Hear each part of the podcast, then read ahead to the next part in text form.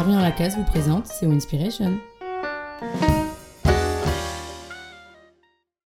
Aujourd'hui, je te propose un voyage, une course d'orientation à la recherche de l'origine du management.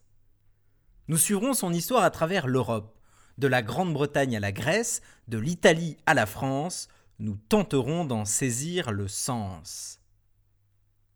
Ces pérégrinations seront autant d'occasions d'interroger, à partir de l'étymologie, les pratiques managériales. Alors embarquons, cher auditeur, à bord d'une question qui sera notre navire.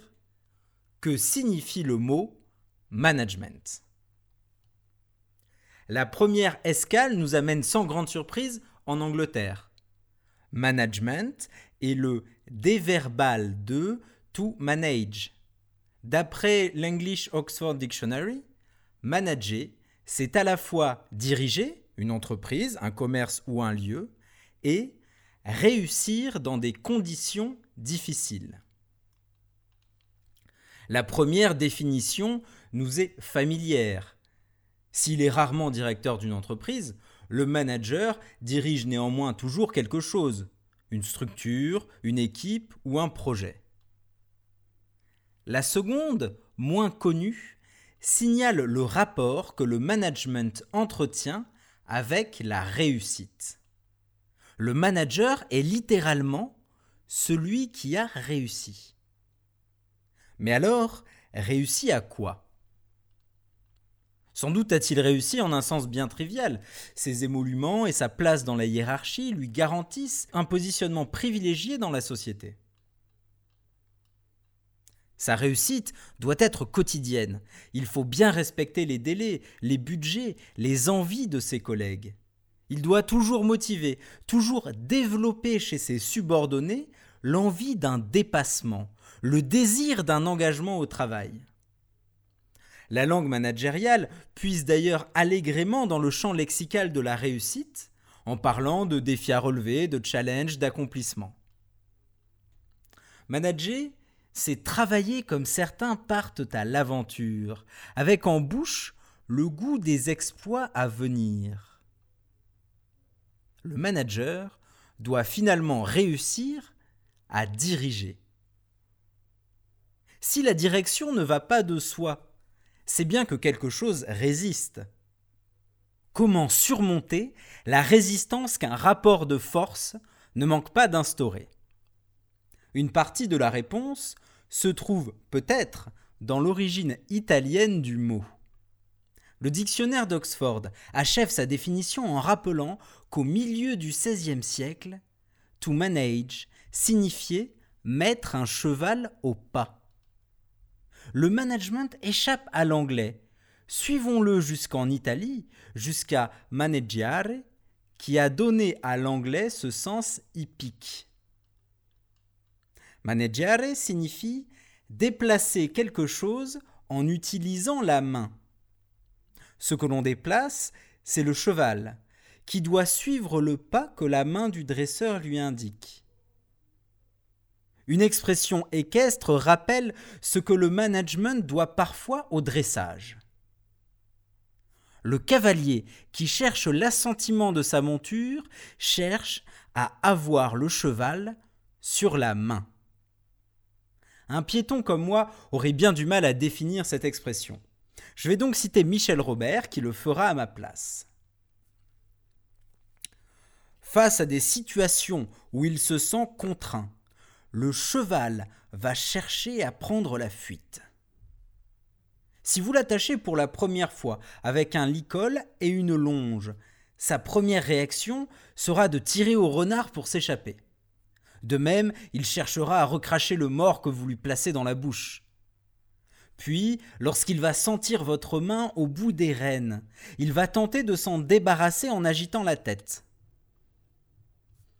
Tout le travail du cavalier consiste donc à lui faire accepter ses contraintes, dans la douceur, grâce notamment à des bras élastiques, des doigts souples et un contact léger. La dernière étape du travail consiste à obtenir un cheval sur la main, c'est-à-dire un cheval confiant, qui aura cédé dans ses vertèbres cervicales, pour venir se poser doucement sur la main du cavalier. Le manager aussi doit diriger avec légèreté et douceur s'il veut que les nuques employées ploient volontiers sous ses rênes. Mais le rapport managérial n'est-il au fond qu'un rapport de domination? Pour le savoir, nous devons remonter la piste du management jusqu'à son origine française, celle du ménagement. La sagesse populaire nous a souvent répété ces vers de Racine. Qui veut voyager loin, ménage sa monture. Des mots que tout manager comprend profondément. Il faut agir avec prudence pour diriger efficacement, évaluer ce que chacun peut faire, ce que chacun veut faire pour déterminer ce que chacun doit faire.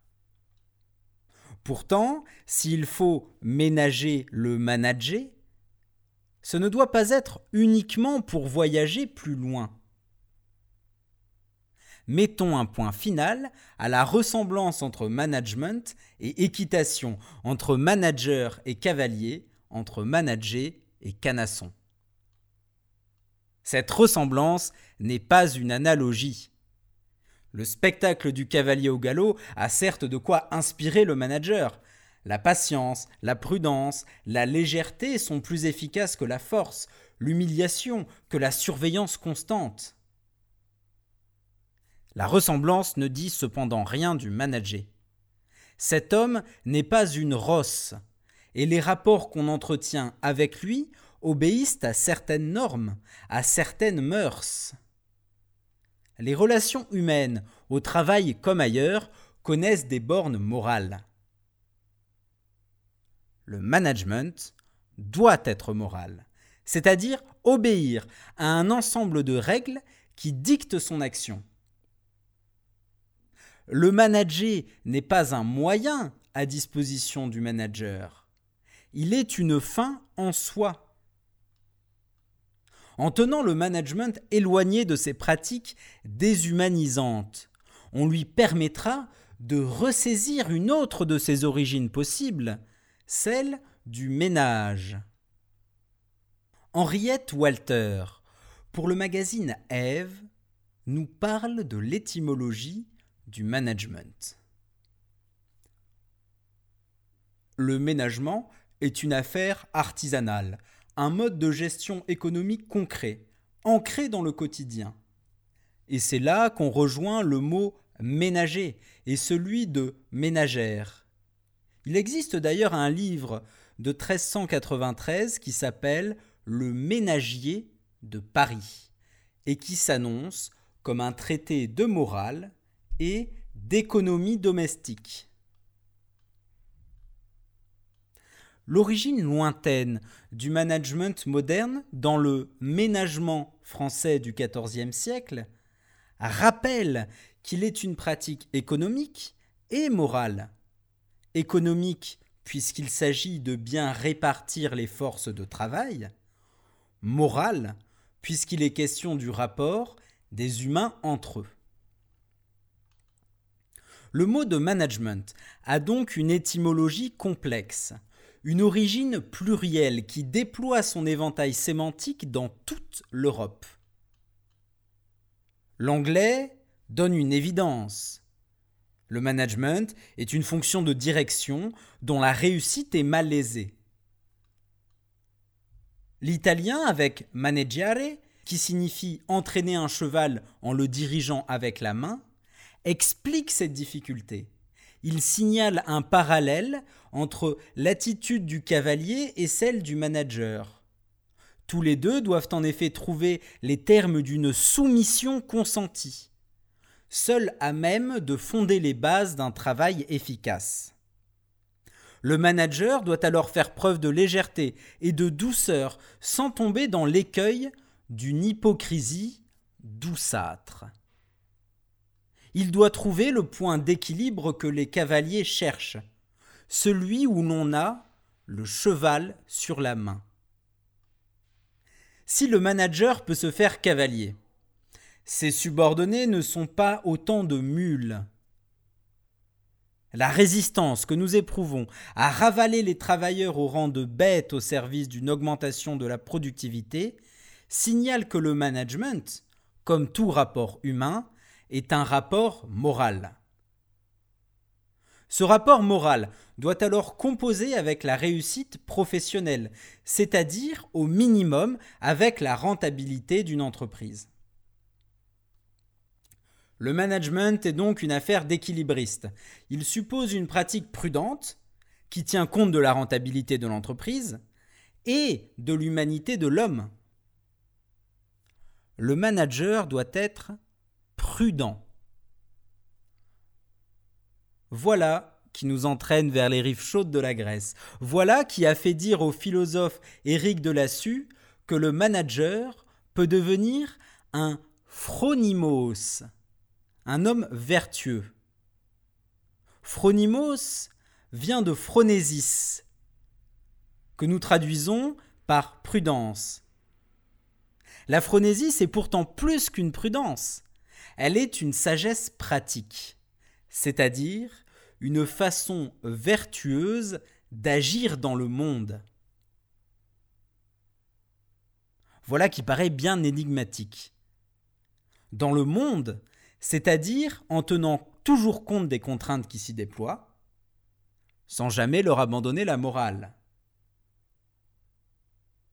Quant à savoir ce qu'est la vertu, je laisse à Aristote le soin de la définir et de nous rappeler que l'extrémité de la vertu est son juste milieu, la tempérance. Cette citation vient de l'éthique à Nicomaque. Il faut noter que toute vertu met en bon état ce dont elle est vertu, et en même temps lui permet de bien remplir son office. Ainsi, la vertu de l'œil fait que l'œil est parfait et remplit bien son office, car la vertu de l'œil fait que nous voyons bien. Pareillement, la vertu du cheval fait qu'il est un bon cheval, et parfait pour courir, porter son cavalier, et tenir devant les ennemis. Dès lors, si l'on va de la sorte dans tous les cas, la vertu de l'homme doit aussi être l'état qui fait de lui un homme bon, et qui permet de bien remplir son office propre. La vertu est un état décisionnel qui consiste en une moyenne fixée relativement à nous. C'est sa définition formelle et c'est ainsi que la définirait l'homme sagace. D'autre part, elle est une moyenne entre deux vices, l'un par excès, l'autre par défaut.